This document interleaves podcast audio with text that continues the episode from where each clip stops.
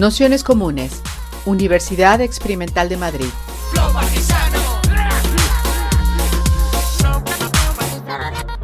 Toda la información en nuestro canal de Telegram Nociones Comunes o en nuestra web traficantes.net barra formación.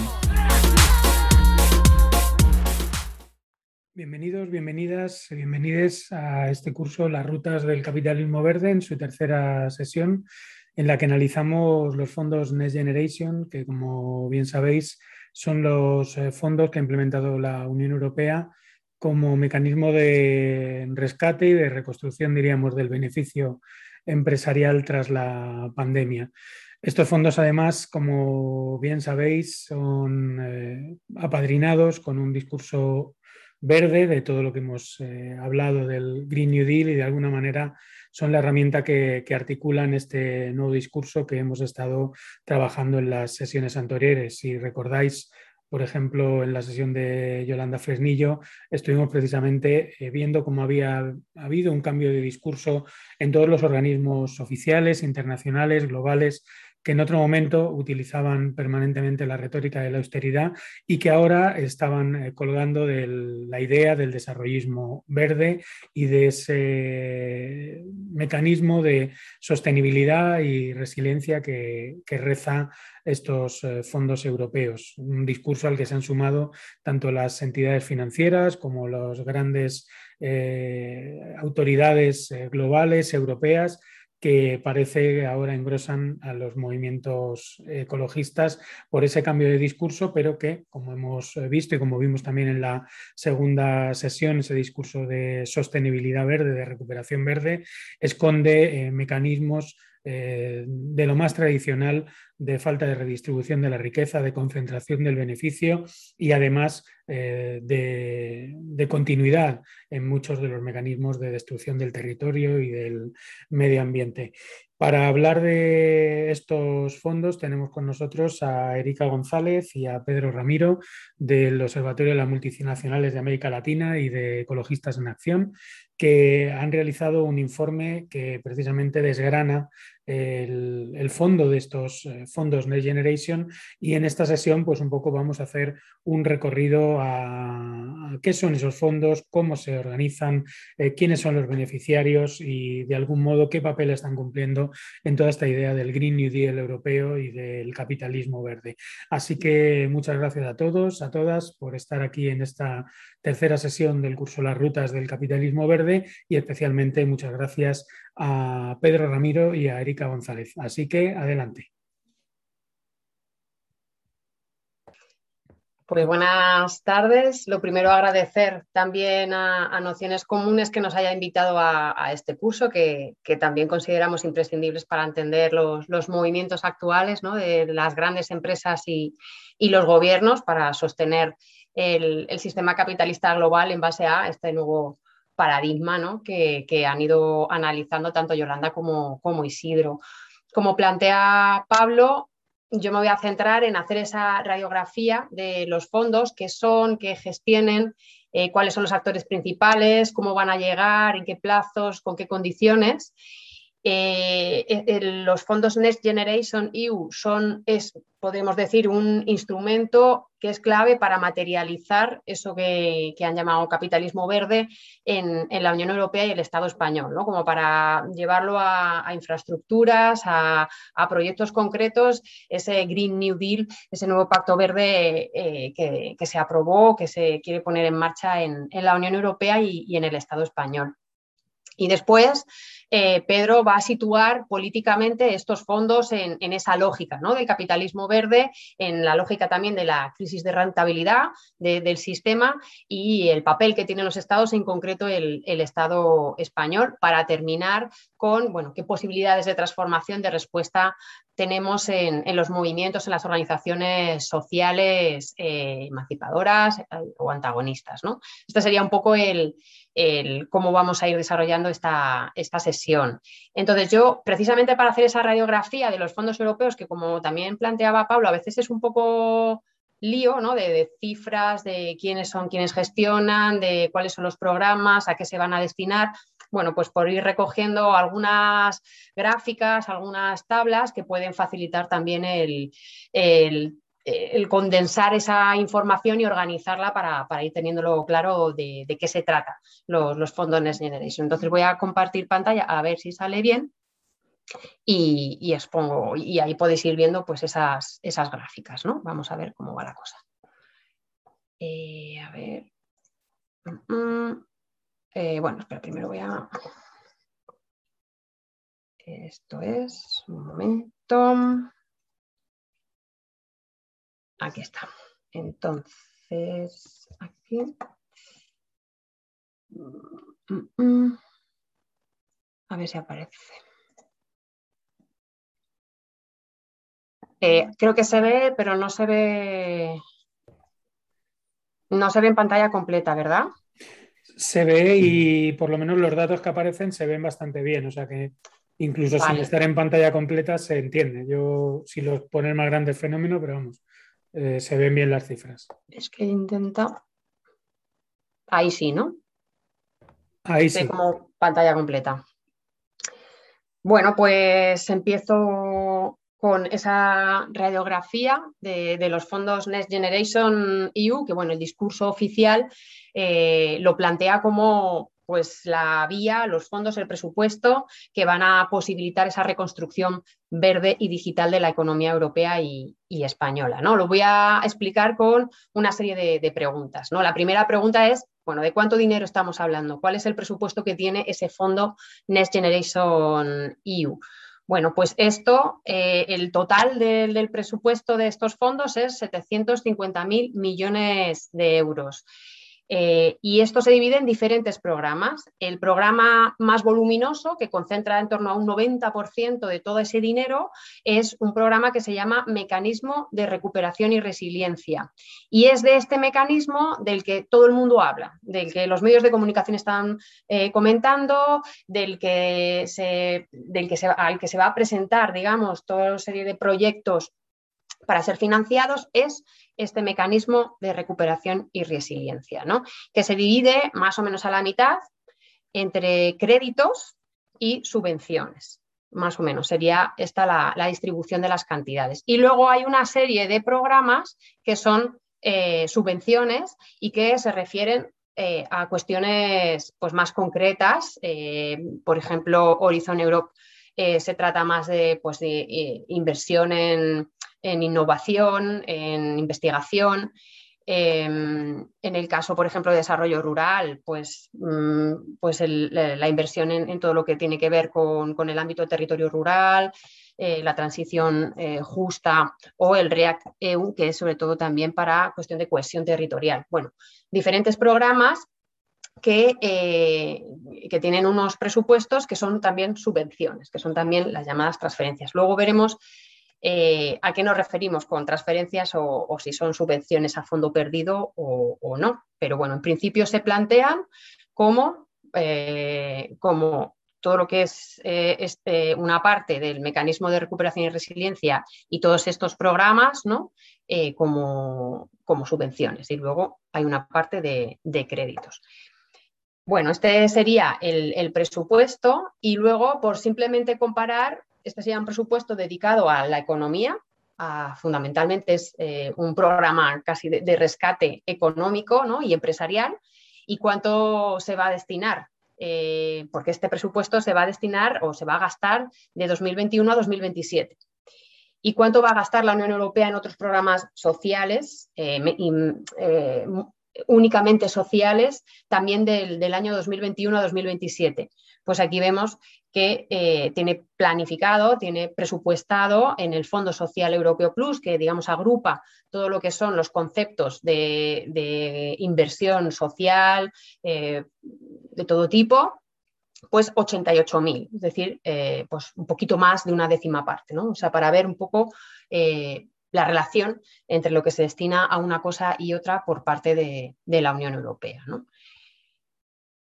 En relación también a, cuánto dinero estamos hablando, este es el programa, estas son las, cifras, eh, pero eh, de la parte, y esto es solo de la parte de subvenciones, de ese mecanismo de recuperación y resiliencia, que es, digamos, la parte del león, ¿no? lo que todo el mundo está solicitando, eh, ¿cómo se distribuye en cada uno de los países de la Unión Europea? Pues se distribuye en función de unos factores eh, entre los cuales priman el, impacto que ha tenido el coronavirus, la pandemia, en las economías de cada uno de los países europeos. Mm, los dos países con mayor impacto económico de la pandemia han sido Italia y España y por eso eh, han podido acceder a una mayor cantidad de esos fondos Next Generation EU.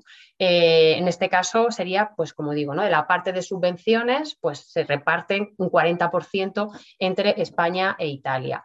A nivel de cifra, España puede acceder a 69.500 millones de euros en subvenciones. En un principio se hablaba de que quería optar también a eh, una cantidad similar de créditos, de préstamos, pero esto lo ha, parece que no, lo ha solicitado, no solo ha solicitado la parte de, subvenciones. Entonces, un poco para que veáis también bueno, cómo se distribuyen, eh, no están todos, pero sí se señalan los, digamos, como los que más han solicitado en, subvenciones en, la Unión Europea, ¿no? Pues Francia, eh, Polonia, Alemania, entre, entre otras.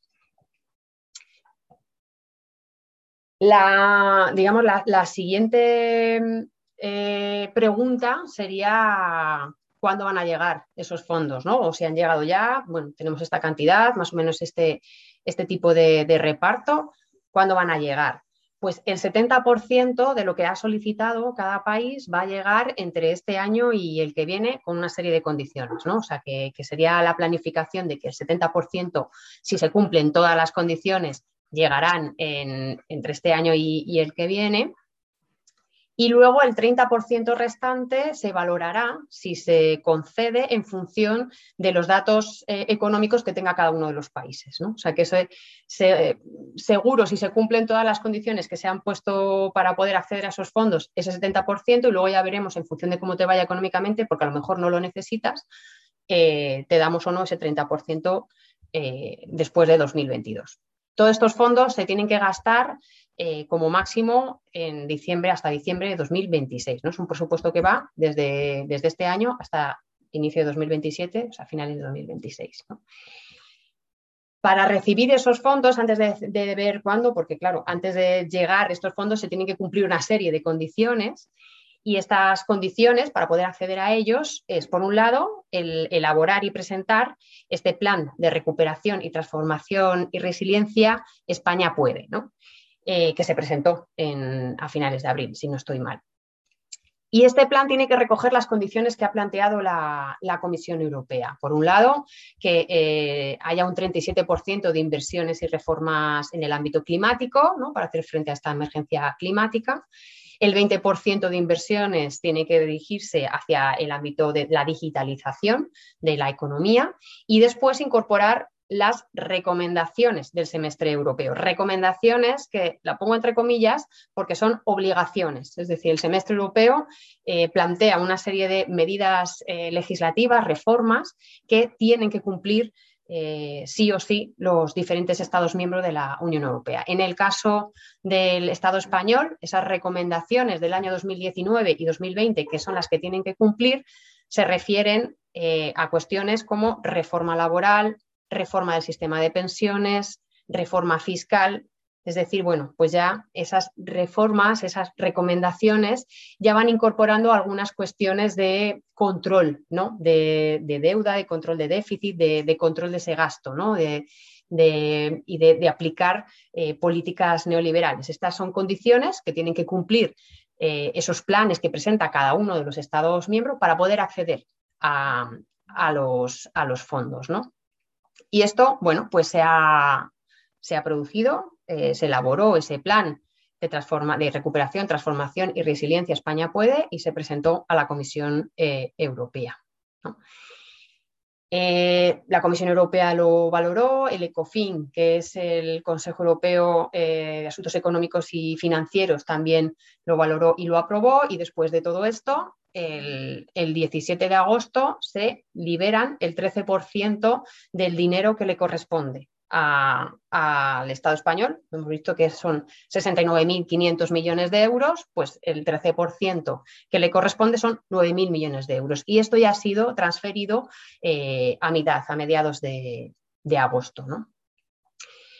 Y después, bueno, y cómo, y entre 2021 y 2022, que se va a liberar ese 70% ¿no? de, de, lo que se ha solicitado, ¿cómo va, cómo va a suceder? ¿Cómo va a llegar? ¿no? Bueno, pues primero, eh, una vez que, que, ha recibido este dinero, este adelanto ¿no? del 13% de, del dinero que le corresponde, eh, se tienen que justificar que esas inversiones y reformas están cumpliendo el objetivo que se ha planteado, que ha planteado el plan.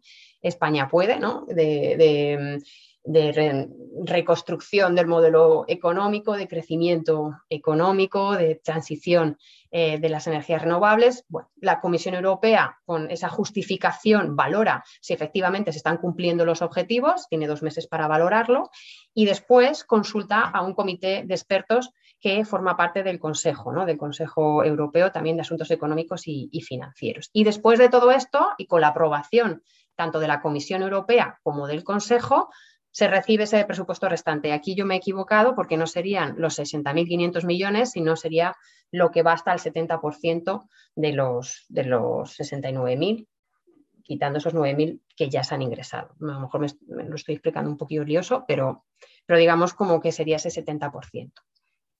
Entonces, bueno, esos son los pasos. O sea que esto también cuando eh, en los medios de comunicación se plantea pues, la lluvia de millones que va a llegar de la Unión Europea, de que ya están aquí los fondos, de que se pueden invertir en, en todos los proyectos que luego veremos que están presentando las grandes empresas, pues eso está por ver. De momento ha habido un adelanto de ese 13% y, y luego ya veremos cómo llega y si llega el resto del presupuesto que teóricamente se le asigna al Estado español, pero que tiene que eh, pasar por una serie de, pasos, una serie de condiciones para poder recibirlos. ¿no?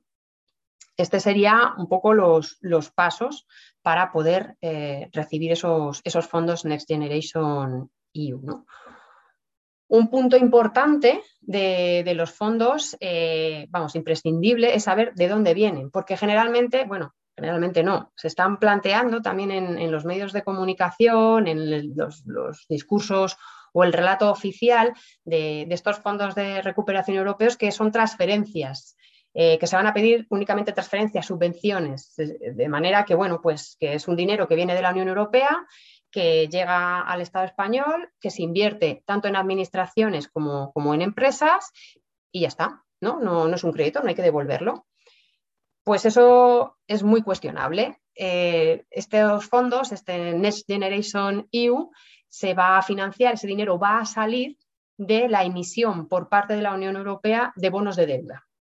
Es decir, todo el paquete, todo el programa es deuda que hay que devolver a los mercados financieros. ¿no? La diferencia en relación a, a otras eh, deudas o otras emisiones de deuda es que eh, no va a ser que cada país emita su deuda y luego pague ¿no? en función también pues de, eh, pues de los intereses de, del riesgo ¿no? que, le pongan las agencias de rating y demás, eh, que haga que tenga que variar ese interés del pago de la deuda, no va a ser cada uno, sino que eh, en sí mismo la propia Unión Europea emite deuda, ¿no? que es, digamos, eh, pues un mecanismo también para, reducir ese riesgo ¿no? de, especulación con la deuda de, países como puede ser Italia y, España y, controlar esos movimientos especulativos, pero aún así, bueno, y tener condiciones, digamos, eh, mejores para negociar con los, con los, mercados financieros. Pero aún así, eh, los 750.000 millones eh, de euros, eh, si se gastan, se piden a los mercados financieros, hay que devolverlos. ¿no? Como digo, es un, un, pago mutualizado dentro de la Unión Europea. Ahora veremos cómo, cómo se paga. ¿no? El objetivo que tiene la Unión Europea es emitir eh, bonos de deuda europeo, bonos de deuda eh, hasta un total de 800.000 millones de euros que permita esa financiación ¿no? del presupuesto total de, de, del Next Generation EU. El plazo de devolución de ese dinero es eh, en torno a un 5, 30 años. De 5 a 30 años se tiene que devolver. El pago mutualizado de este programa se hace eh, a través de las aportaciones de cada uno de los Estados miembros al presupuesto de la Unión Europea. Es como se va a devolver eh, este, este programa, estos, fondos, a los mercados financieros. ¿no? no es a través de algo extra, ¿no? o sea, no es que por un lado los diferentes Estados miembros aporten al presupuesto de, la Unión Europea y después paguen otra parte correspondiente a, digamos, a, poder eh, pagar a los mercados financieros, sino que todo se junta. Y es eh, a través de las aportaciones al presupuesto de la Unión Europea, a través de los cuales cada Estado, en función pues, del IVA que factura, en función del de, eh, Producto Nacional Bruto, entre otras, eh, a través también de, modificaciones fiscales, es eh, lo que va a hacer que pague tanto el al presupuesto europeo, que va a ir en una parte a devolver este dinero a, a los mercados financieros. ¿no? Con, un detalle que hay que tener en cuenta. Los, llamados países frugales, que no sé si os sonará, pero bueno, cuando estuvo todo esto de la negociación de, cómo financiar este programa a través de estos bonos de deuda que fueran emitidos por la Unión Europea, y en sí mismo el, programa ¿no? de transferencias de, presupuesto a los países fue cuestionado por estos países frugales, ¿no? entre los que está, pues está Dinamarca, está Austria, están Países Bajos, está Suecia, digamos, son estos países. Eh, y para desbloquear su oposición a, la financiación de este programa y a cuestiones del programa en sí, eh, pidieron algo a favor, ¿no? un, un intercambio un intercambio no, como, como que se les compensara de alguna parte el riesgo que van a asumir pagando relativamente más que otros que deberían pagar más, como, como España e Italia, ¿no? Una contraprestación. Y esa contraprestación es que aportan menos de lo que les correspondería al presupuesto europeo. Y ese menos se tiene que pagar por parte del resto de países de, la Unión Europea. O sea que, em, por ejemplo, en España, que le correspondería, si no hubiera habido este fondo, pagar X, al presupuesto europeo, pues ahora va a pagar X más Y para poder pagar eh, el fondo Next Generation EU más Z, que es lo que le correspondería eh, proporcionalmente de lo que deja pagar los países frugales. ¿no? O sea, que, que por un lado tienes, te ingresan dinero, pero por otro lo estás devolviendo. o sea, que, que, eso de las transferencias y las subvenciones es totalmente cuestionable. ¿no? De hecho, ya se ven en los presupuestos actuales. ¿no? Se ve como en, el presupuesto de, 2020 las aportaciones a, la Unión Europea incrementaron y llegan a 3.500 millones de euros para compensar lo que ha dejado de pagar los países frugales y además suben 1.500 millones de euros más para el año que viene. De manera que, bueno, que esos 9.000 millones que han entrado, pues hay que restarles estas cifras para saber qué es lo que llega de manera neta, porque hay que ir pagando lo que, lo que le correspondería a los mercados financieros que han pagado este programa. Luego, si acaso en, bueno, pues en las preguntas lo, vemos un poquito más porque, bueno, eh, porque puede ser un poquito, un poquito lioso. Em, Luego, por, otra parte, y aquí sí que también em, hablando de, la deuda, ¿no? no solo de que hay que restar eh, lo, que llega a lo que hay que pagar, sino que también eh, hay que tener en cuenta que, se está generando unas cifras de endeudamiento elevadísimas que en el caso del, Estado español se pretenden, eh, bueno, Estado español y de cualquier Estado de la Unión Europea, se pretenden compensar con el crecimiento económico al que va a dar lugar eh, este programa, ¿no? este Next Generation EU, este capitalismo verde y digital.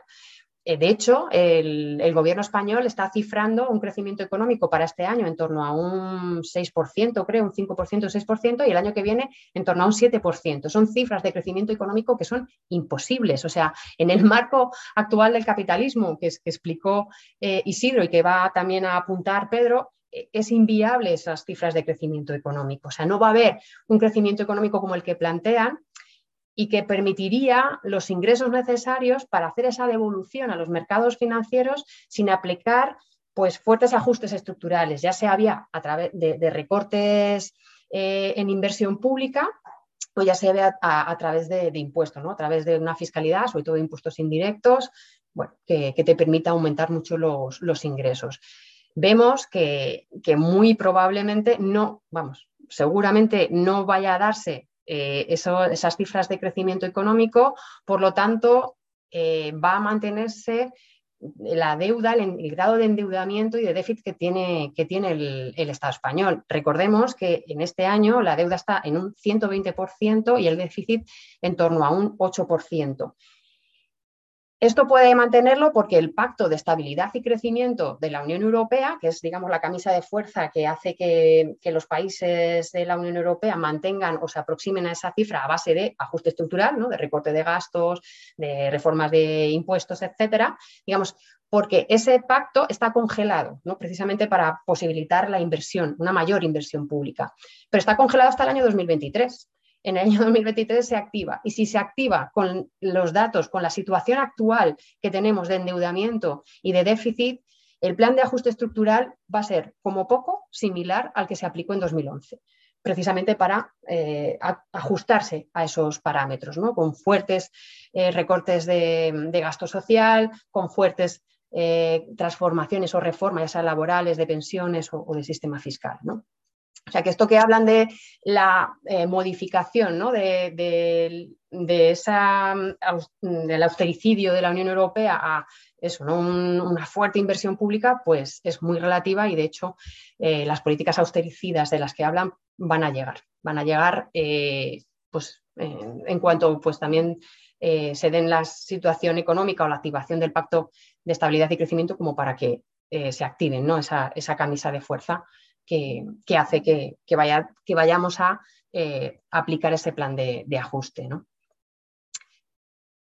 Pasando ya a, la siguiente, a la siguiente pregunta, ¿quién eh, gestiona los, fondos? Pues las protagonistas, en el caso de la Unión Europea, son la Comisión Europea y el Consejo Europeo, que son los que han definido pues, las líneas eh, políticas de, estos fondos, qué objetivos tienen que cumplir, a través de qué eh, tipo de, inversiones se tienen que dar, qué tipo de reformas se tienen que producir eh, para poder acceder a o poder desarrollar lo que, lo que va a ser este, este programa, ¿no? este, este Next Generation EU. Un punto también interesante es los estados dentro de la Unión Europea tienen la posibilidad de vetos cruzados. Es decir, que si un estado de la Unión Europea considera que el Estado español no ha cumplido los objetivos o no está cumpliendo exactamente con el programa que ha presentado y que cumple con las condiciones de la Unión Europea, puede vetar la transferencia de dinero. hay vetos cruzados también eh, dentro, de, dentro de la Unión Europea. Dentro del Estado español, también quien tiene la batuta es el gobierno central, ¿no? a través de, este, de esta comisión interministerial, ¿no? en donde pues tienen más peso el Ministerio de Hacienda, el Ministerio de, Economía y también tiene peso eh, el, Ministerio de, Transición Ecológica. ¿no? Y un comité técnico formado por tecnócratas para poder valorar todo esto. Es el gobierno central, bueno, pues quien tiene la interlocución con la Unión Europea, quien tiene la gestión económica de, este programa y quien va a ir asignando eh, el presupuesto a los diferentes proyectos. ¿Qué pintan las comunidades autónomas? Pues pintan poco, la verdad. Las comunidades autónomas están presionando al gobierno central para que entre en este programa sus proyectos, los proyectos que quieren presentar pero poca cosa más. No hay una distribución de los fondos a las comunidades autónomas ni por Producto Interior Bruto, ni por población, ni por otro criterio. Simplemente tienen que presentar proyectos estas comunidades autónomas y en base a esos proyectos se va a financiar. No, tienen más, más capacidad de, decisión. En cuanto a, otros ámbitos, a otros, a otros em, otros sectores, digamos, eh, ¿qué pasa? ¿no? En el caso de la participación social no se ha dado ningún tipo de participación real, de, intercambio real eh, entre, entre, el gobierno y organizaciones sociales, más allá de ese binomio eh, patronal, grandes sindicatos ¿no? que han asistido a una serie de, foros, bueno, de consulta, que, bueno, pinchan más bien poco en el caso de lo, de lo social.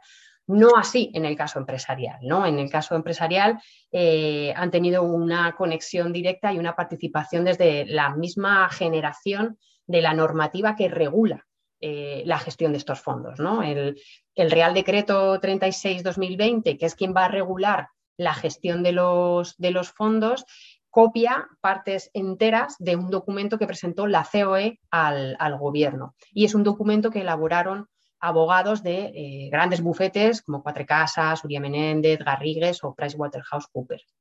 Hablando de esta última consultora, que está, digamos, en alianza con la COE para eh, ofrecer una oficina técnica a las grandes empresas que posibilitan presentar los proyectos de estas grandes empresas a personas específicas dentro de la administración para facilitar su financiación. A lo que llaman estas consultoras ventanillas informales a las cuales pues, tienen acceso a pues, personas adecuadas para que se puedan aprobar los proyectos.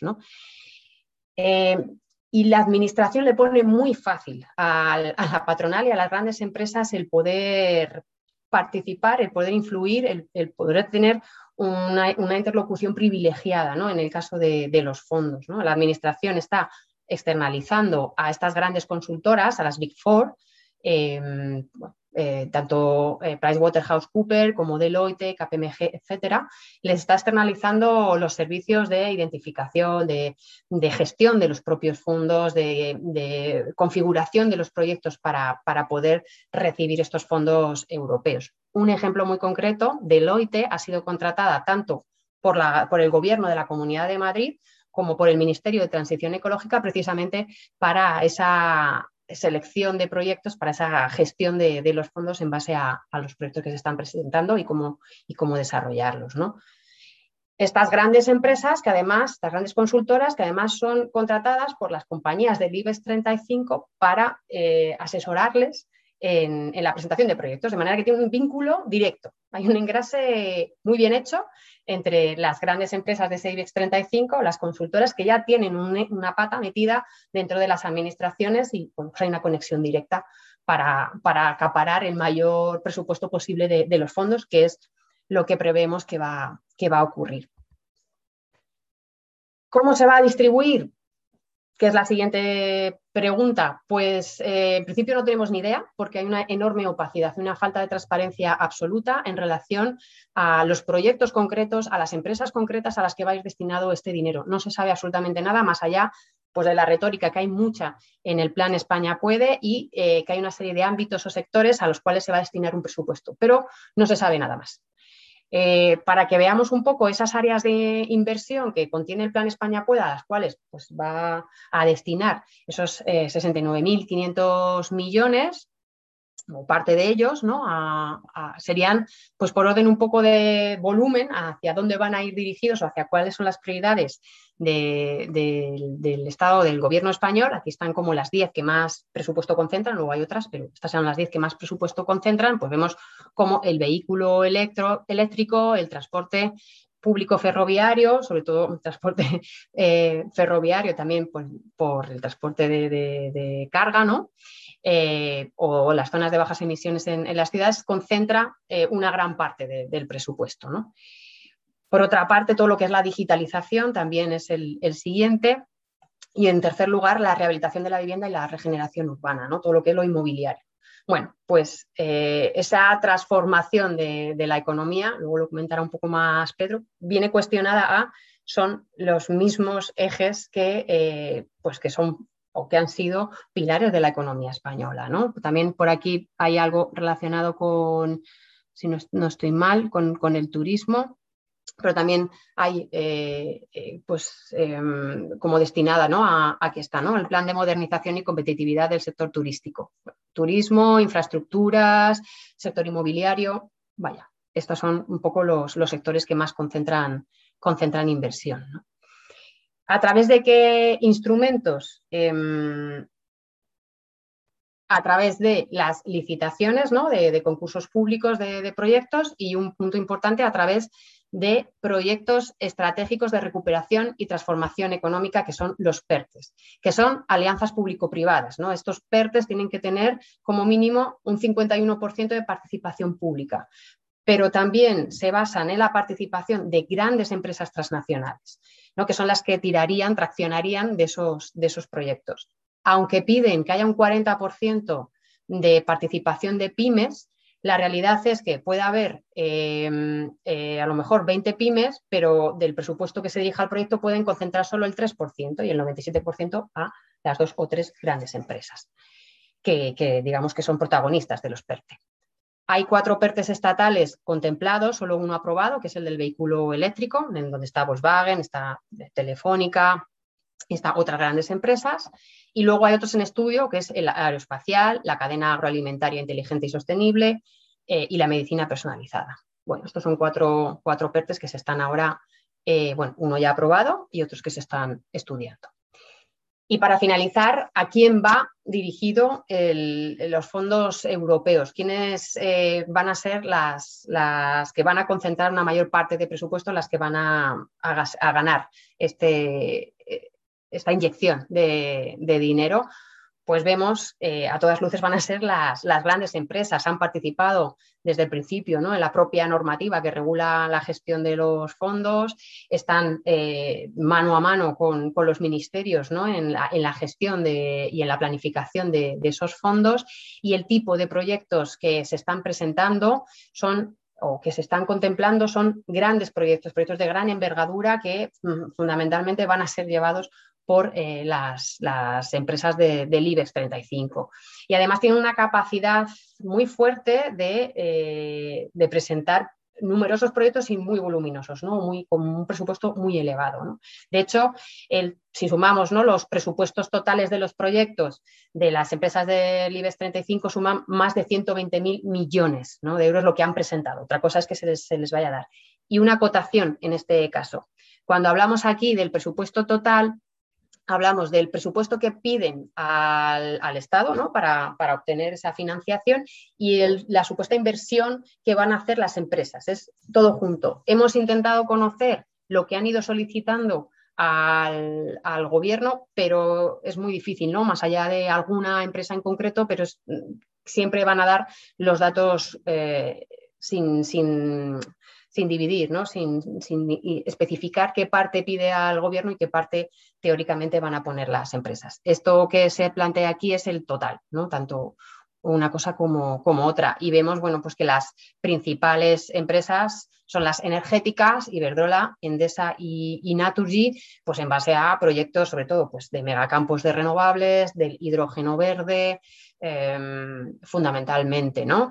Eh, también pueden participar en, la fabricación de baterías ¿no?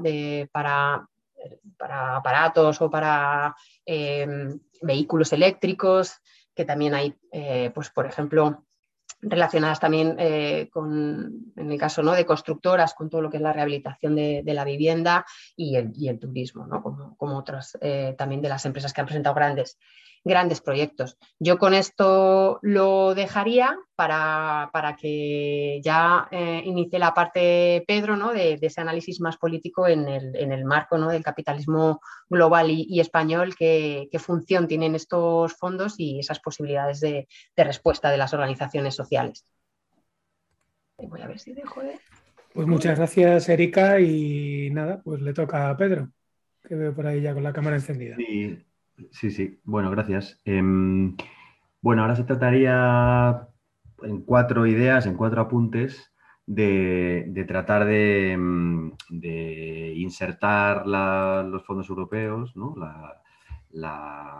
el instrumento que ha presentado Erika, con todas sus particularidades, que, bueno, pues hemos hecho un esfuerzo de intentarlo hacer de manera divulgativa, ¿no? porque es bastante complicado como de ir siguiendo los diferentes montos, agentes, actores, plazos, etcétera. Eh, la forma de, digamos, de obtener el dinero, de dónde viene, a dónde va, etcétera. Bueno, este, este, este intento ha, ha, quedado ahí, pero ahora queríamos también, bueno, como insertar este, este instrumento en la lógica del capitalismo verde que, bueno, pues como que es el leitmotiv del curso y que se ha presentado también en las, en las sesiones anteriores, ¿no? En, pues sobre todo en cuatro, en cuatro ideas así bastante resumidas. La primera es que estos, estos fondos europeos se enmarcan en una, en una crisis de rentabilidad, ¿no? en una crisis de, de onda larga de, del capitalismo, de pues, de declive de las tasas de ganancia, de declive de los beneficios empresariales y es un intento de reactivarlos en el ciclo de 2020 en adelante. ¿no? Lo mismo que en el ciclo de post-2008, ¿no? después de la crisis financiera, del, crack de las hipotecas subprime, Lehman Brothers y todo el dominó financiero que, bueno, pues que derivó en la crisis que duró toda la década de 2010. Bueno, lo mismo que en esa recuperación, entre comillas, lo mismo que en esa eh, recomposición de los beneficios empresariales, pues activaron una serie de factores como la creación de burbujas especulativas, ah, el impulso a la cuarta revolución industrial, ¿no? los procesos de automatización y digitalización, se impulsaron de nuevo también los procesos de centralización y concentración empresarial y, como siempre, los procesos expansivos del capitalismo se, dio una nueva ofensiva de acumulación por desposesión, ¿no? Y en todo eso fue central las inyecciones de dinero de los bancos centrales a través de las políticas de expansión cuantitativa, pues ahora en 2020, en el post-2020, se sigue un esquema parecido. La idea es, de nuevo, inyecciones de liquidez por parte de los bancos centrales, se sigue con la ofensiva de acumulación por desposesión en, digamos, los nichos de mercado que queden por, por desposeer por parte del capital transnacional, sigue aumentando la dinámica de concentración empresarial, fusiones, absorciones, adquisiciones de unas compañías por otras, etcétera.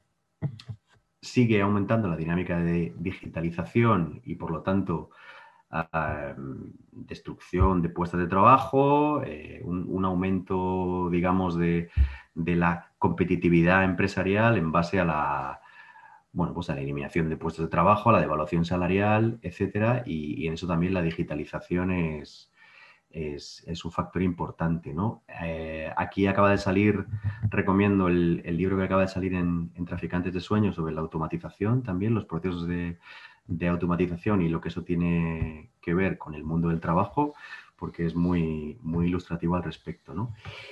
Y también en la crisis anterior, en la crisis de 2008-2010, la década de 2010, fue importante la creación de burbujas especulativas ¿no? para, para, intentar otro ciclo corto de ganancias empresariales.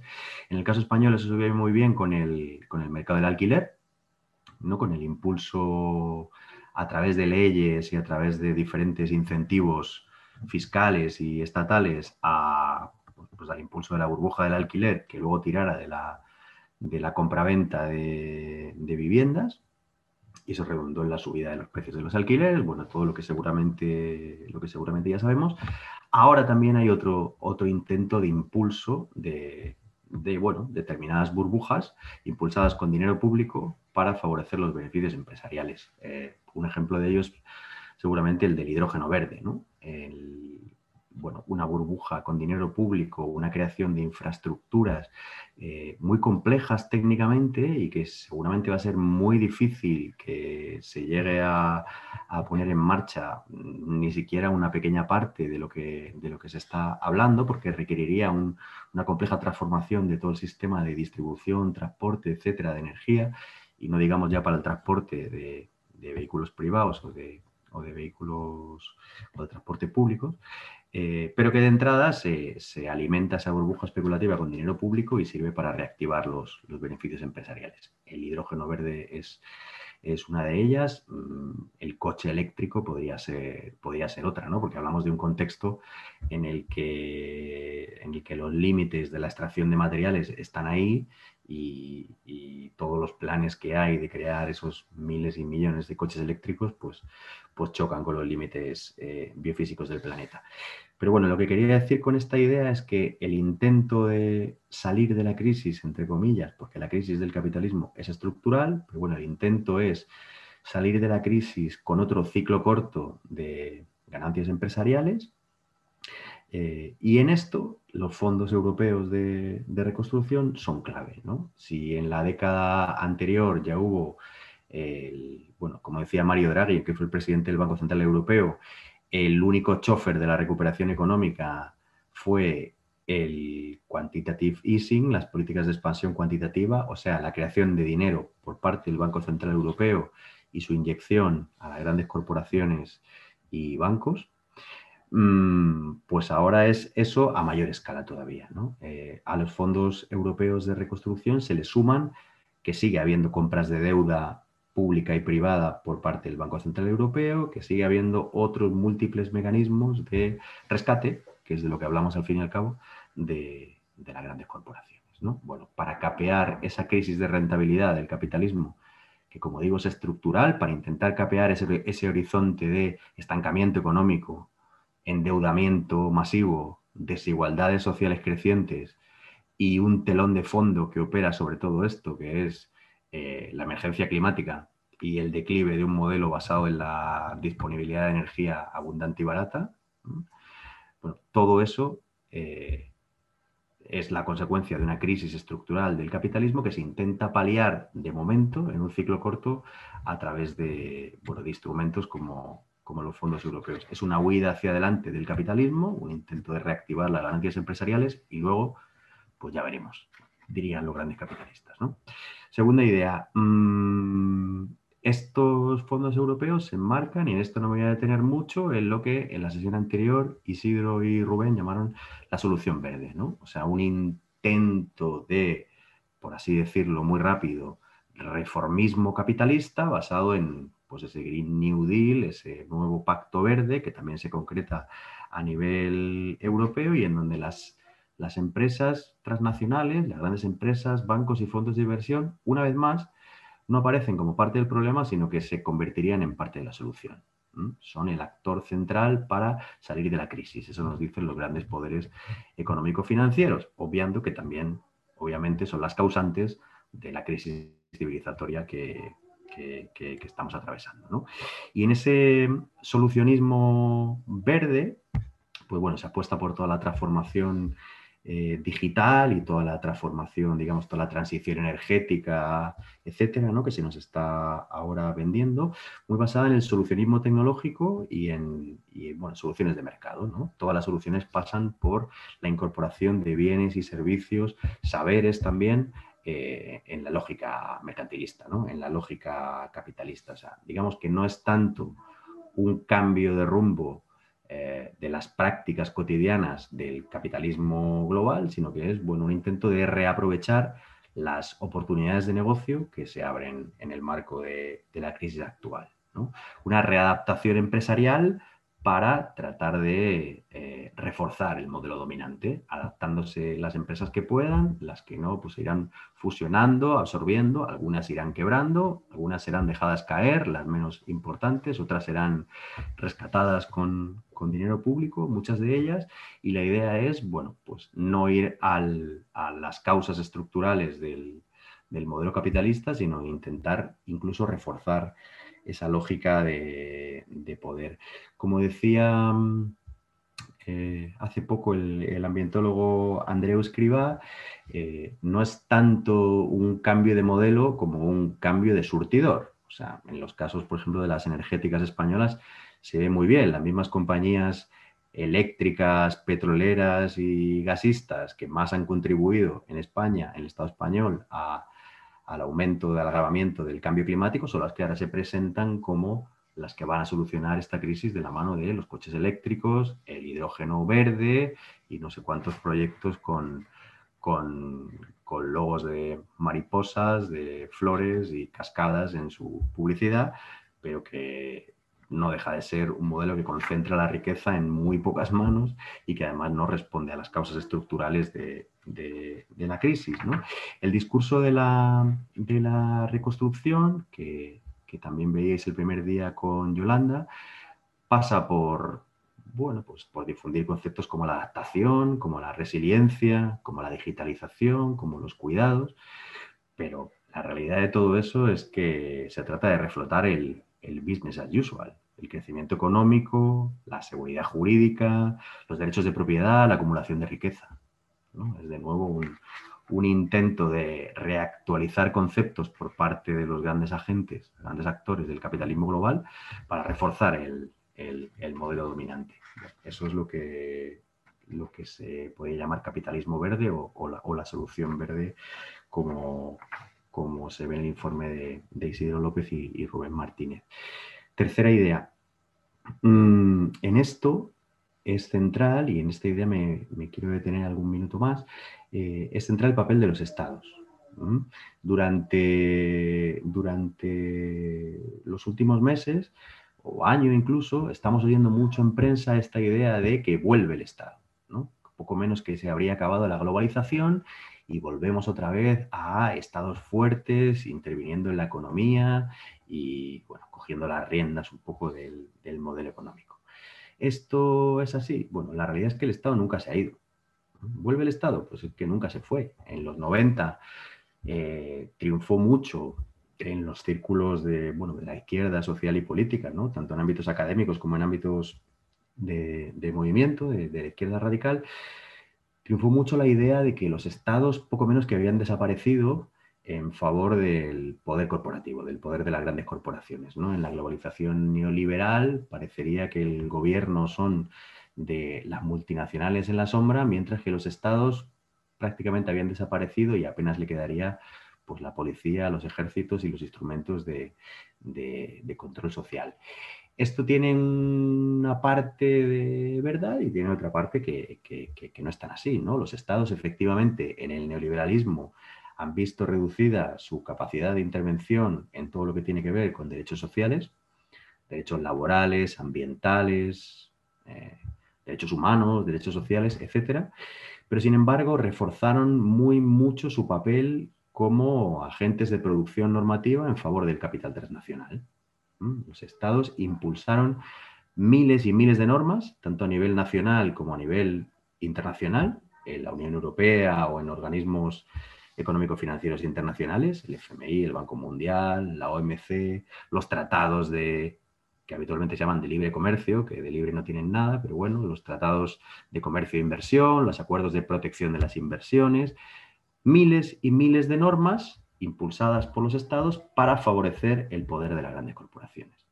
Un poder económico que luego tiene también implicaciones políticas, culturales, jurídicas y sociales, implicaciones a todos los niveles. ¿no? Los estados siempre han sido el soporte político-económico para la expansión del, del capital transnacional. Esa es la verdadera alianza público-privada, la verdadera colaboración público-privada realmente existente, no los proyectos eh, absurdos con los que nos bombardean algunos dirigentes como Díaz Ayuso en la Comunidad de Madrid, sino que realmente la alianza público-privada es lo que se constituye como el motor de la expansión del, capitalismo global, una alianza entre estados centrales y grandes corporaciones transnacionales para, bueno, pues para expandir el, modelo capitalista. ¿no?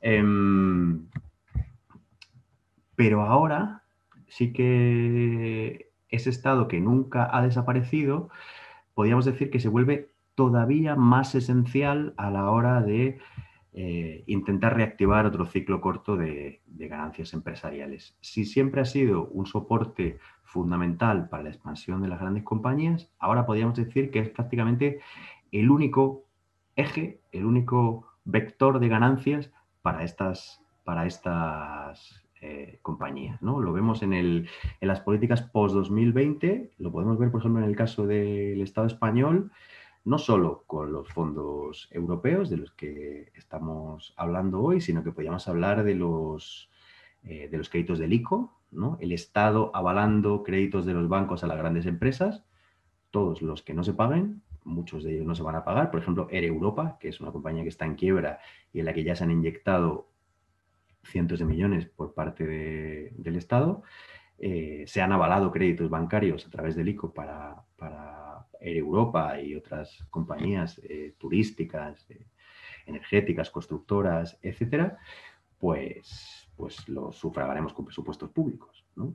esa, deuda que ha adquirido el Estado en forma de avales a los bancos, pero también en forma de, participaciones del Estado en empresas en quiebra a través de la SEPI, a través de la Sociedad Española de Participaciones Industriales, o a través de seguros de crédito a la exportación, o sea, actividades de empresas españolas en el extranjero que son aseguradas con dinero público a través de CESTE, o también los ERTE, de los que hablamos todo el rato, que han servido para que mucha gente no pierda su empleo, pero que en el caso de las grandes empresas han sido una subvención de los costes laborales. ¿no? En vez de hacer que las grandes compañías paguen eh, sus, sus, salarios con los dividendos de los años anteriores, con los patrimonios acumulados durante décadas de expansión, pues lo hemos subvencionado con dinero público, ¿no? Vía ERTE, los costes laborales de, de muchas compañías. Y también, lo decía antes, pues compras de deuda y otros mecanismos a través del Banco Central Europeo. No, no solo los fondos europeos, sino, eh, por ejemplo, los programas de compra de deuda de la, en la emergencia desde 2020, bueno, ya eran anteriores, ¿no? Durante toda la década de 2010, pero desde 2020 también se han, se han incrementado. Es, bueno, es un rescate, es una creación de dinero por el Banco Central Europeo para rescatar grandes compañías. Bueno, con todo esto es un intento de contener la crisis empresarial, es un intento de insuflar liquidez a las grandes compañías para reactivar sus beneficios, pero ¿qué pasa con la crisis social? La, que, la que está bueno, por debajo de toda esa superficie de grandes beneficios empresariales. Si, os acordáis, durante mucho tiempo en la pospandemia se habló de cómo iba a ser la recuperación. Si la recuperación iba a ser en forma de V, en forma de U, en forma del logo de Nike, en forma de raíz cuadrada, eh, como muchas formas en las que se veía como, pues bueno, iba a bajar el, el crecimiento, pero luego se iba a disparar para arriba. La realidad es que la recuperación va a ser, esto se está constatando ya con los datos un año y medio después del estallido de la pandemia, o dos años, eh, va a ser en forma de K, en forma de K, en donde la la rama de la K que va hacia arriba son los beneficios empresariales y la rama de la K que va hacia abajo son los salarios y las condiciones de vida de las mayorías sociales. O sea, va a redundar en un aumento, en una extensión, en una profundización de las desigualdades sociales, mientras las grandes compañías reactivan sus beneficios, los salarios y las condiciones de vida de las mayorías sociales se van depreciando y se van, van, eh, van yendo para abajo. Esa es la recuperación realmente existente que están impulsando los estados en esta huida hacia adelante del, capital transnacional con su dictadura del beneficio por encima de todo y luego pues, pues ya iremos viendo qué pasa con esa crisis social, ¿no? Vendrían a decir los, las instituciones que, nos gobiernan. Bueno, en esto, la cuarta y, última idea, y con esto termino, frente a estos planes de reconstrucción, mm, eh, seguramente solo queda oponer la confrontación, ¿no? el conflicto fuerte con las grandes corporaciones, fondos de inversión y bancos y los estados que las apoyan, por supuesto, las instituciones internacionales que las apoyan también, para confrontar eh, desde, desde los movimientos, desde las organizaciones sociales, políticas y sindicales, contra esos vectores de acumulación de riqueza que son las, grandes corporaciones. ¿no? Las desigualdades sociales, los conflictos ecológicos y las violaciones de derechos humanos son el modus operandi del, capital transnacional, por mucho que en su retórica, eh, que en su retórica verde, que en su retórica de digitalización parezca que eso va a cambiar, ¿no? pues como esta vez voy a ser diferente, esta vez no os voy a hacer daño, en realidad es, un modus operandi, está en el núcleo de las ganancias empresariales, en la raíz de cómo se genera esa riqueza está la explotación, la desposesión, la violación de derechos humanos, la destrucción del territorio y, de, y, del, y del, entorno. Entonces, digamos que la única posibilidad real que tenemos es confrontar política y socialmente con, esos, con esas grandes corporaciones, con un horizonte de redistribución de la riqueza, reparto de los trabajos y replanteo, replanteamiento de la base del modelo económico. ¿no? Ese es como el, horizonte eh, que creo que está claro al que, al que deberíamos transitar. Pero en eso, em, seguramente en los próximos tiempos va a haber un agravamiento de los conflictos sociales, ¿no? Por supuesto, va, a seguir avanzando el agravamiento de la emergencia climática y de la pérdida de, de biodiversidad y seguramente tenemos que prepararnos para ese conflicto que viene, ¿no? que ahora mismo parece que no pasa nada, pero pues es imposible saber cuándo se producen los estallidos sociales a priori, luego a posteriori es bastante fácil explicarlos, pero a priori es, imposible saber cuándo se van a, producir, pero pues en los próximos tiempos eh, sin duda va a haber conflictos sociales derivados del agravamiento de estas desigualdades y de la, y de la emergencia y de la emergencia climática, ¿no? Ahí creemos que seguramente las dinámicas de moderación y de contención no tengan demasiado efecto sobre, sobre el capital transnacional. Eh, apostaríamos más quizá por unas claves de, conflicto, de confrontación, de ir arrancando parcelas de poder eh, y, de, soberanía, por qué no decirlo popular, a las grandes corporaciones con ese horizonte de, ruptura. Seguramente en ese, para eso no podemos confiar ya mucho en las iniciativas a nivel parlamentario o a nivel estatal. En el caso de los fondos europeos prácticamente no ha habido debate sobre, sobre los fondos, ha habido debate sobre la transparencia de los mismos y la opacidad que hay al respecto y en si destinarlos aquí o allá o a quién destinarlos. Pero no ha habido prácticamente debate tampoco en la izquierda parlamentaria apenas sobre el origen de los fondos, eh, cómo, cómo, se hacen sobre todo en base a endeudamiento, cómo eso va a tener una condicionalidad fuerte que puede repetir el modelo de Grecia del ciclo de 2010, eh, bueno, cómo estructuralmente eh, pueden seguramente agravar la crisis socioecológica en, la que estamos. Y seguramente ahí también tampoco podemos confiar nada ya en las, en las, grandes corporaciones que han demostrado que después de cortarse un poco al principio de la pandemia ¿no? y de anunciar que, pues, que no iban a dar dividendos, que no iban a despedir a nadie, que iban a, portarse bien, digamos, entre comillas, en cuanto han podido y en cuanto han visto que no había una reacción social fuerte contra ellas, han vuelto a, a repartir lluvia de dividendos, han vuelto a los seres, han vuelto a despedir gente, han vuelto a, devaluar las, condiciones laborales, ¿no? han vuelto a seguir con la precarización y demás. Bueno, en esta, en esta idea debemos rearmarnos políticamente para ir a la confrontación con estas, con estas grandes corporaciones por parte de todas las, todas las, todas las iniciativas que sumen en este sentido, yo creo que son bienvenidas, tanto de resistencia como de regulación, como de alternativa, para, ir a ese, ese, conflicto que se viene, ¿no? ese, trabajar por ese horizonte de ruptura que, parece ser la única, bueno, digamos, la única, la única forma que nos queda para enfrentar esa, esa tendencia que se viene para toda la década de reforzar el modelo dominante vía fondos europeos y otros instrumentos que, seguramente a buen seguro irán saliendo. Y yo por eso yo lo dejaría, lo dejaría por aquí. Si queréis, vamos al debate o las preguntas que tengáis. Muy bien, pues muchas gracias Pedro y Erika. Y bueno, pues ahora, tanto por el chat como levantando la mano, que tenéis la posibilidad por ahí abajo en el, en el Zoom, pues se puede ir pidiendo turno para hacer preguntas, comentarios, eh, seguir con los análisis. Así que nada, cualquier cosa que, que haya quedado una duda, lo que sea, se puede preguntar ahora. Hemos colgado también algunos enlaces de dos informes, de algún libro que se ha citado. una cosa, porque si no, o sea, una cosilla que se me olvidó apuntar en la charla antes de que, yo sé, pues también para dar tiempo a, que se formen las preguntas y los comentarios en las cabezas, pues apuntar también el papel de la banca, eh, que es verdad que he hablado como de las grandes empresas del IBEX más pues en el ámbito productivo, ¿no?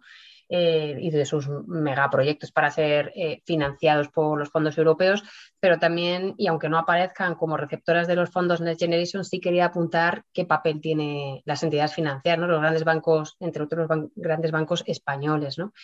Y eso, aunque ellas no van a ser em, las receptoras directas de, esta financiación, pero sí son muy beneficiadas, están eh, teniendo un papel central, digamos, como intermediarias, intermediarias a la hora de adelantar eh, créditos a la hora de gestionar eh, estos fondos y a través de este papel está teniendo o están teniendo o se valora que puedan tener un negocio, un beneficio de entre 3.000 y 4.000 millones de euros simplemente por la canalización de estos fondos europeos, ¿no? Por ser ese papel de, de intermediarias. Entonces, bueno, pues suma y sigue con el tema de la banca, ¿no? O sea, no solo no han devuelto los 80.000 millones de euros del anterior rescate, eh, se les va a perdonar, digamos, todos los activos tóxicos de la Sareb, que se valoran en 35.000 millones de, euros, eh, y además ahora se refuerza, digamos, su, centralidad como, pues, como canales ¿no? de, gestión o de, canalización, digamos, de, estos fondos europeos a, la economía productiva y los beneficios que le conllevan. O sea que por no aparecer en estas tablas que yo he ido poniendo, no quiere decir que no sean grandes beneficiadas también de estos, de estos fondos, ¿no? de, de estas políticas, de estas medidas, de esta lógica. Muy bien, pues había pedido la palabra Diana, pues adelante Diana. Sí, no sé si se me escucha, ¿sí? Sí, perfectamente. Bueno, en principio agradecerles. Realmente el trabajo es tan desalentador como fantástico. Este, muy minucioso, detalles que eh, hay que tener en cuenta. Seguramente habrá que profundizarlo más porque son muchas cifras, demasiados ítems y bueno, quizá quienes no, no manejamos tanto el tema económico, financiero, un poco, pero globalmente, digamos, ¿no? Este, me, pareció impresionante.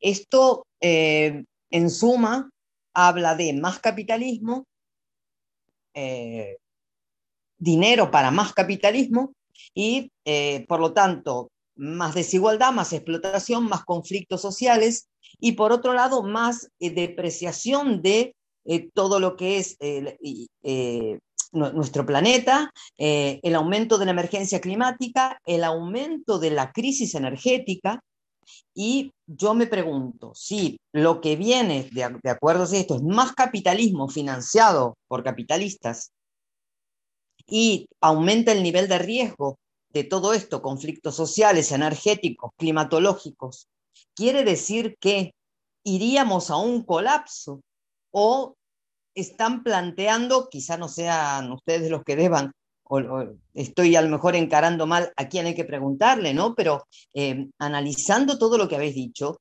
eh, veo con muchísima preocupación porque cuáles serían entonces las perspectivas, porque es más capitalismo, más explotación, más depreciación del planeta y, y más crisis energética. Entonces, es, ¿hay una salida? ¿Hay algo? ¿Hay alguna expectativa de algún tipo de cambio real, real? ¿O esto va a un colapso. Eh, esta es una, es una sensación, no, no tengo base científica eh, para decirlo. Es simplemente mi impresión. Gracias.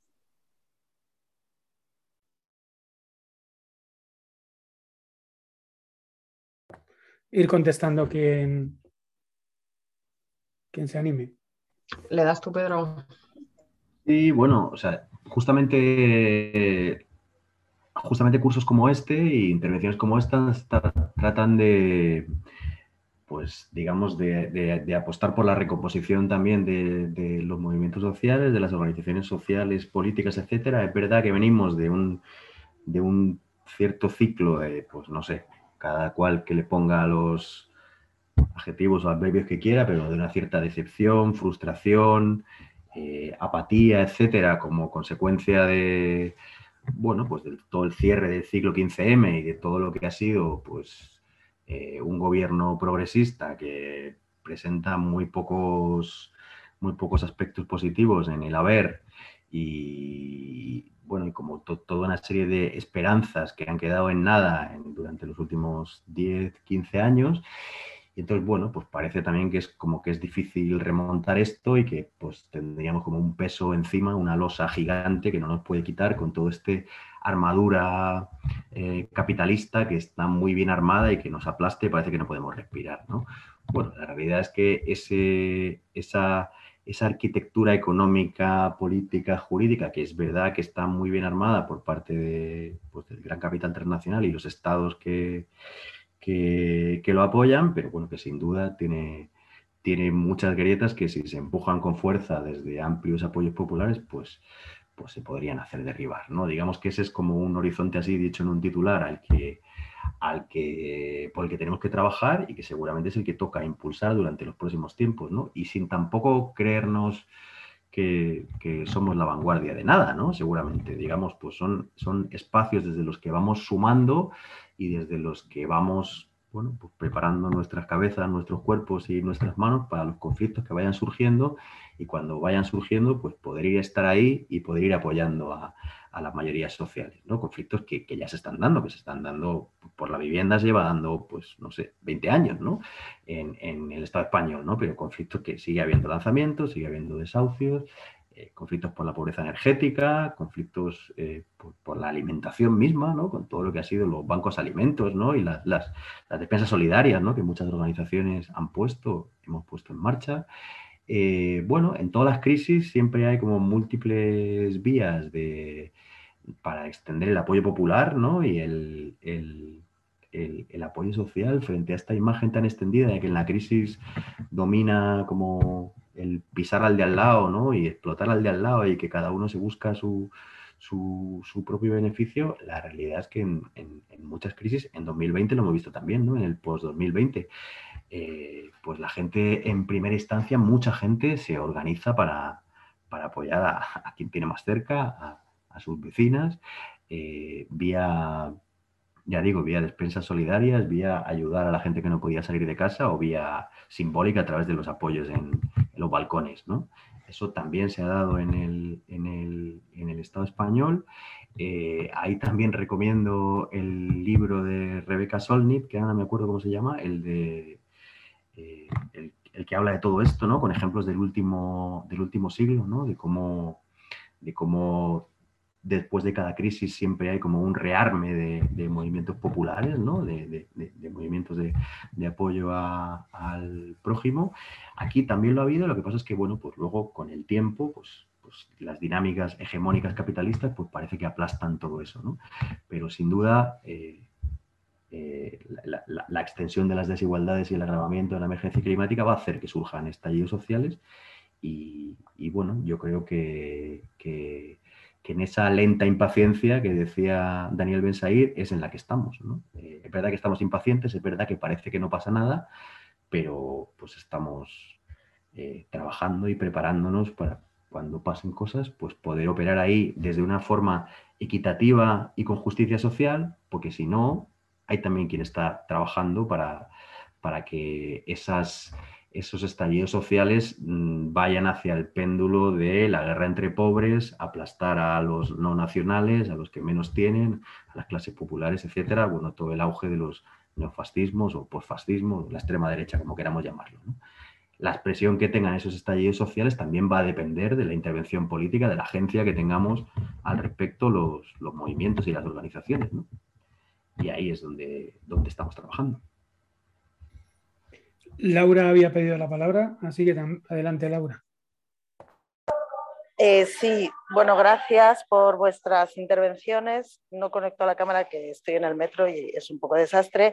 A ver, en la línea de la, de la pregunta anterior, yo voy a haceros otra muy concreta, que es, más allá de, las maldades intrínsecas de los fondos Next Generation y del capitalismo global, no cabe esperar por lo menos una reducción de las emisiones de CO2 a nuestra querida atmósfera?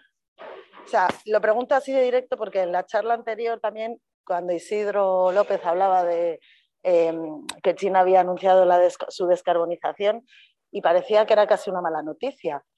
Eh, cuando yo pensaba que, el planeta eh, estaba al borde de, de, del, colapso precisamente porque la población china, eh, porque la economía china estaba carbonizada, entre otras cosas. ¿no?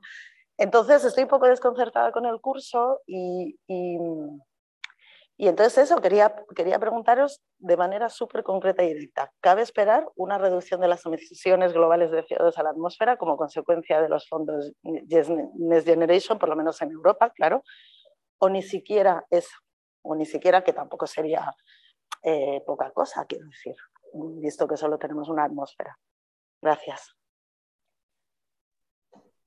Pues yo le doy a la pregunta. Eh, esto yo creo que lo van a responder mejor en las siguientes sesiones donde se habla más específicamente, ¿no? Luis, por ejemplo, va a hablar más específicamente de bueno, las propuestas energéticas que se hacen, de transición energética. Bueno, yo creo que ahí va a explicar un poquito mejor qué se espera de, de esta transición, o, ya yo también, ¿no? Hablando como, como, de este modelo. Bueno, pues yo creo que ahí creo que se ponen en, debate ¿no? las cosas que han ido saliendo en, el curso, donde se pueden plantear esto, yo creo que con más detalle que, que, aquí.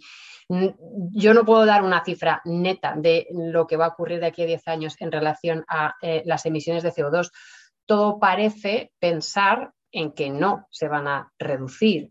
Eh, el sistema capitalista necesita crecer eh, y el crecimiento económico hasta ahora se basa en un consumo energético, no en la sustitución de unas energías por otras, sino que suman energías, ¿no? Y, hasta donde se pueda estirar el chicle de los combustibles fósiles, se va a estirar todo lo que, todo lo que se pueda. De hecho, Turiel habla de, en el momento más drástico del declive de los hidrocarburos, del petróleo y del gas, eh, van a sustituirse en algunos usos donde no hay reposición posible, no hay, no hay cambio de surtidor posible, ¿no? que planteaba Pedro, no, no, hay cambio de surtidor posible en algunos usos, ya sean industriales o de transporte, se va a volver a utilizar el carbón.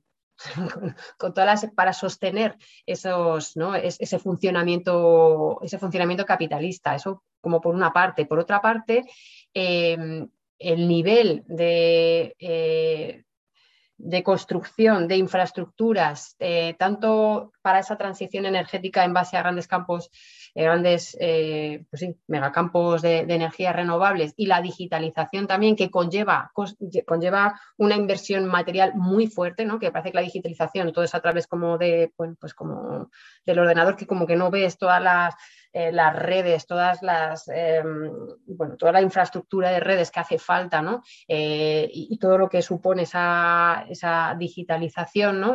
En cuanto también a, cuestiones materiales, pero también eso conlleva un nivel de, extracción y de uso de materiales y a su vez del petróleo del hidrógeno, de, combustibles fósiles que todavía son absolutamente esenciales para poder extraerlos, transformarlos, distribuirlos, eh, emplearlos ¿no? en, esa, en, esa, instalación de, pues, tanto de energías renovables como de la digitalización, que está muy en cuestión que se, que se puedan frenar eh, las emisiones de CO2.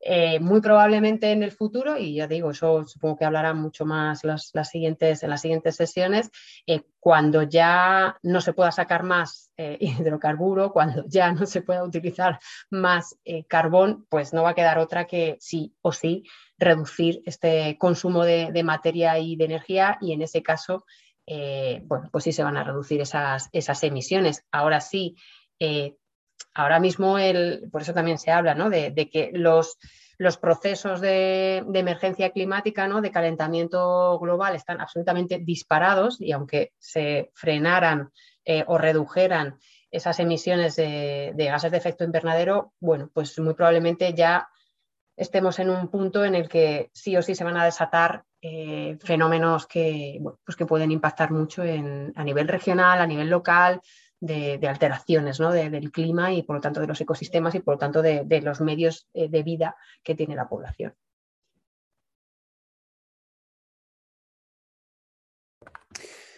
Pregunta Lina desde Caracas, Venezuela. Agradezco la posibilidad de poder participar en el curso por la solidaridad y apertura mostrada por los responsables. Que la solidaridad es la ternura de los pueblos, no es demagogia.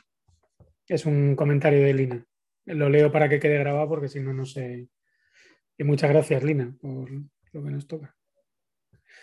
No sé si hay alguna cuestión más. Veo, no hay palabras.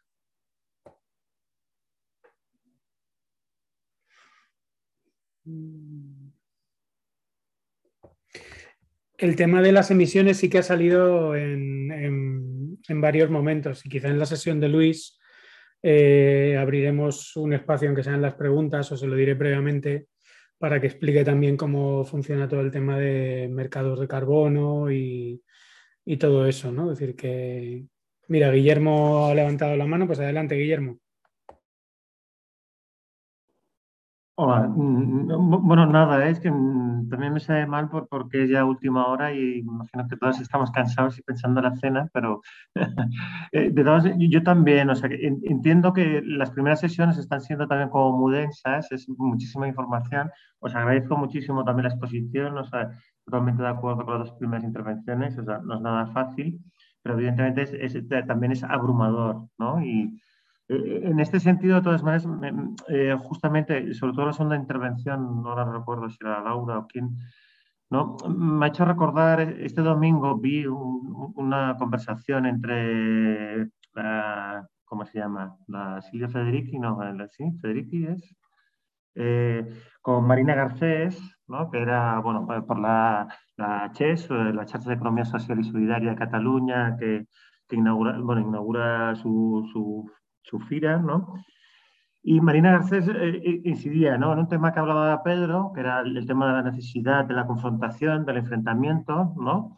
pero recuperaba un elemento que eh, estoy de acuerdo con Laura, que a veces encuentro o echo de menos, ¿no? que es el, el del deseo. ¿no? O sea, está bien, tenemos que confrontar, tenemos que enfrentarnos, ¿no? pero creo que últimamente, yo tengo la sensación, ¿eh?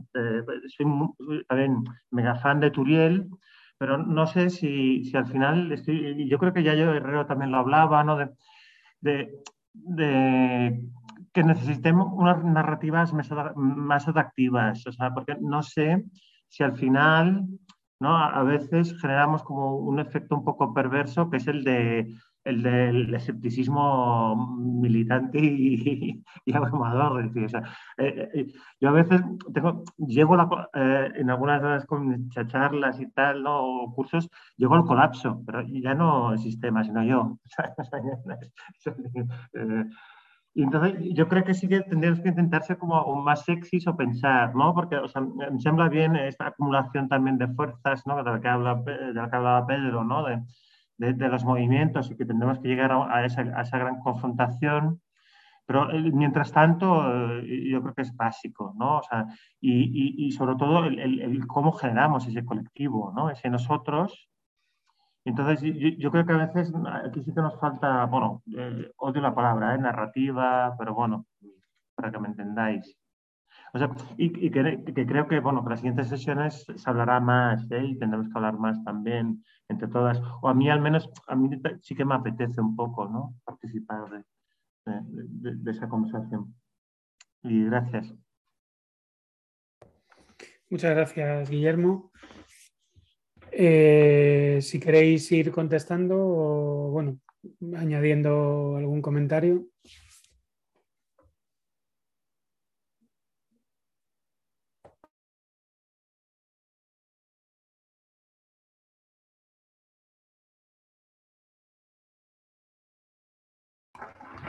O sea, yo muy, muy de acuerdo con lo que decía Guillermo, ¿no? También quería, al hilo de, de alguna de las cosas que se han, que se han dicho, em, en relación con las emisiones y, así, también un debate como que sobrevuela, sobrevuela a veces cuando hablamos sobre fondos europeos, ¿no?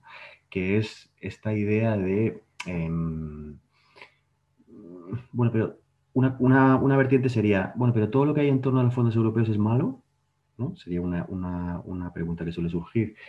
Eh, y, otra es, bueno, si ya, si ya van a estar aquí y ya es un dinero que va a llegar, ¿no será que podemos usarlo por lo menos en algo menos malo, ¿no? En algo que reduzca las emisiones o en algo que, lo que sea, ¿no? En, eh, por ejemplo, otro, otro de los ejes del plan en España es la rehabilitación de vivienda, ¿no? Por ejemplo rehabilitación de viviendas para hacerlas más eficientes energéticamente y demás. ¿no?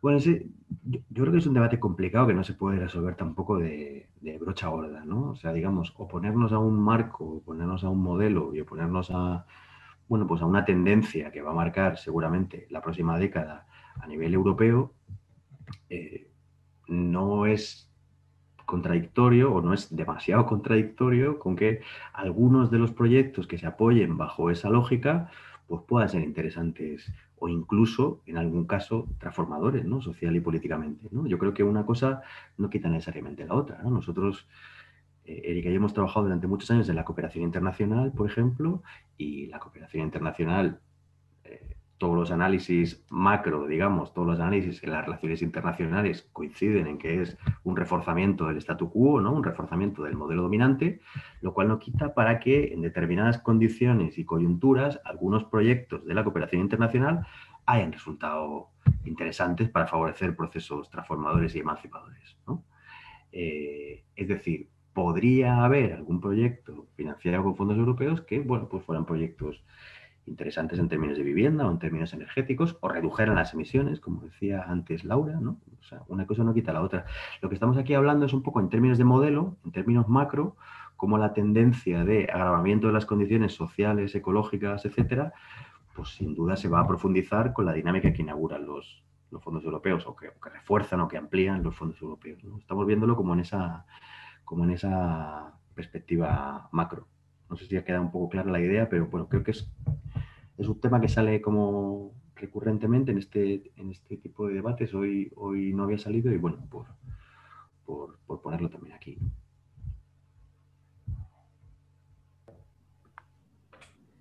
Erika, no sé si vas a comentar algo.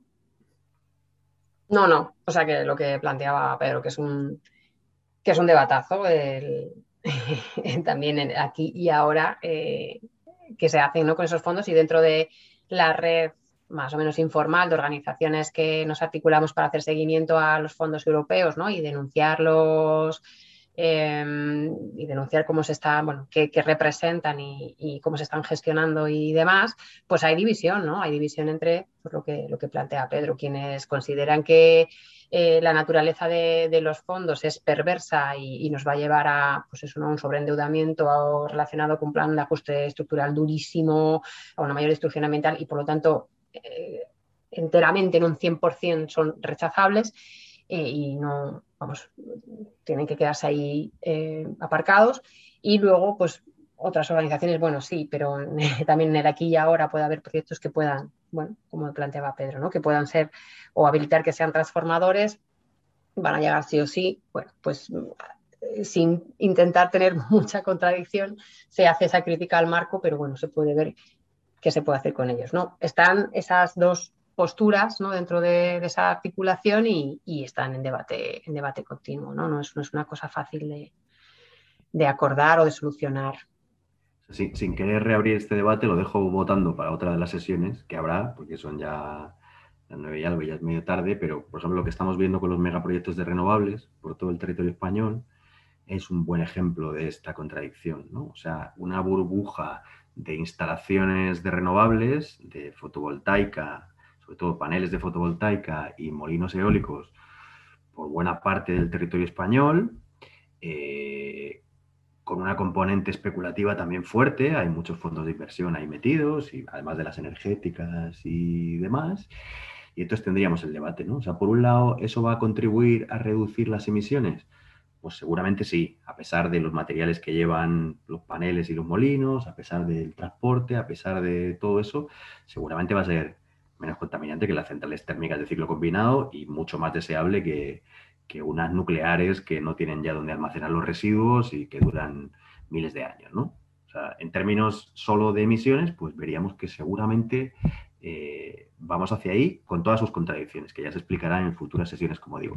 Claro, al mismo tiempo también es una ocupación del territorio, un desplazamiento de población, eh, una pérdida de biodiversidad asociada que va también de la mano de todos esos megaproyectos de renovables, ¿no? Entonces ahí tenemos, bueno, pues muchas contradicciones, pues contradicciones que están atravesando ahora mismo a los movimientos eh, sociales, ecologistas, etcétera, ¿no? en, torno, en torno a esto. La manifestación de, la red aliente que se ha constituido un poco en contra de todos estos megaproyectos de renovables fue el fin de semana pasado. Y bueno, pues hay debates en torno a los movimientos, ¿no? En donde se pone cada cual eh, el acento, pero esto es lo que me refiero con los conflictos que se van a ir dando, ¿no? Conflictos que no son fáciles, que no son de buenos y malos, de negro, de negro blanco, de, brocha gorda, conflictos como, yo qué sé, eh, vimos el, ejemplo de los chalecos amarillos en Francia, ¿no? Pues conflictos complicados, ¿no? No es que estén los intereses de clase por un lado y los intereses ecologistas por otro, así como separados, ¿no? Como, como si fueran intereses opuestos, ¿no? Pues son intereses que están entrelazados y que, bueno, hay que ver cómo intervenir políticamente en esos conflictos cuando se vayan dando y los que de una manera u otra tendremos que estar, porque si no estamos ahí, nos van a, nos van a pasar, ¿no? nos van a sobrepasar cuando se den esos, esos conflictos. ¿no?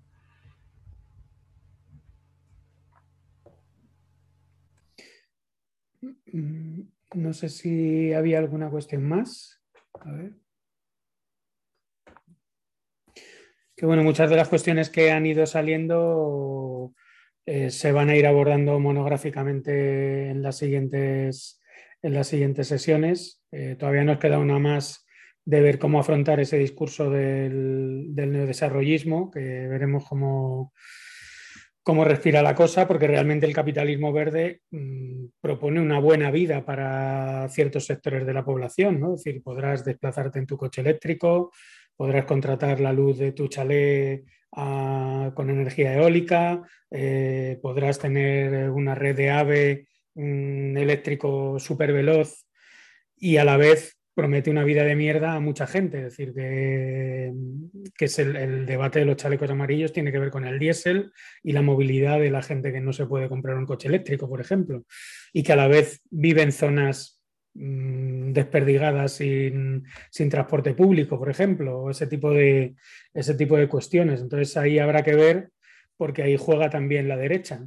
Es decir, que si no se está atento a saber escuchar, entender lo que está, lo que está pasando, eh, a nivel de clase te puedes aliar con el enemigo en un momento determinado, si no hay cierta sensibilidad. ¿no? Entonces, bueno, pues habrá ahí Igual que la crisis anterior era más fácil, porque ellos iban con la austeridad a quitarnos cosas y nosotros lo queríamos todo, por decirlo así, nuestra sanidad, nuestra educación, nuestra renta básica y tal, era más o menos sencillo nuestra democracia. Ahora es que son ellos los que eh, quieren poner cosas que tienen unos condicionantes y nosotros los que decimos, oye, estas cosas hay que quitarlas o reducirlas o ver cómo lo hacemos. Es decir, que estamos en una posición por ahora más de matiz que de gran programa y eso obliga, obliga a ver qué, hacemos. Esperemos que haya conflictos, por ejemplo, como los de la minería, que pues al fin y al cabo, cuando si te opones a la minería del litio, te estás oponiendo al coche eléctrico y te estás oponiendo a las baterías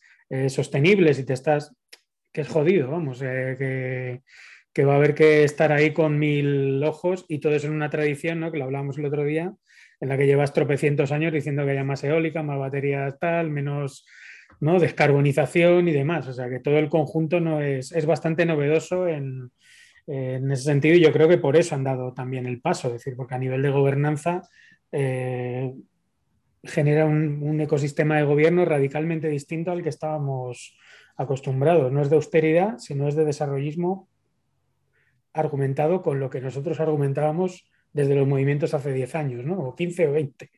Entonces, bueno, que va a haber que darle bastantes vueltas, ¿no? Sé si había alguna, alguna cuestión más, son las 9 y 10. Y bueno, si no hay nada más, pues lo, podemos dejar aquí.